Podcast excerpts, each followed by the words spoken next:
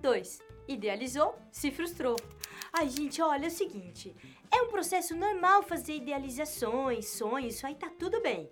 A questão é quando a gente se apega às nossas idealizações, tá? Porque assim, a gente vai e idealiza. Às vezes a gente idealiza o de fora, tipo a pessoa, a história, o acontecimento. Às vezes a gente idealiza o de dentro, a gente mesmo, né?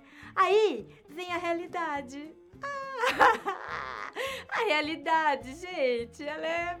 Ela é a realidade. E aí, às vezes, ela não bate, não combina. Ah.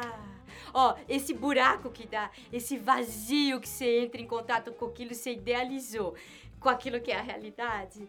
Ah, isso aí é dar frustração. Eu tô rindo, né, gente? Mas não é assim tão fácil, não. Mas também, que tal experimentar, né? Experimentar diminuir uma coisa da outra, né? Pensar nisso, você se frustrou, vê aí se não idealizou demais. Experimentar essa história.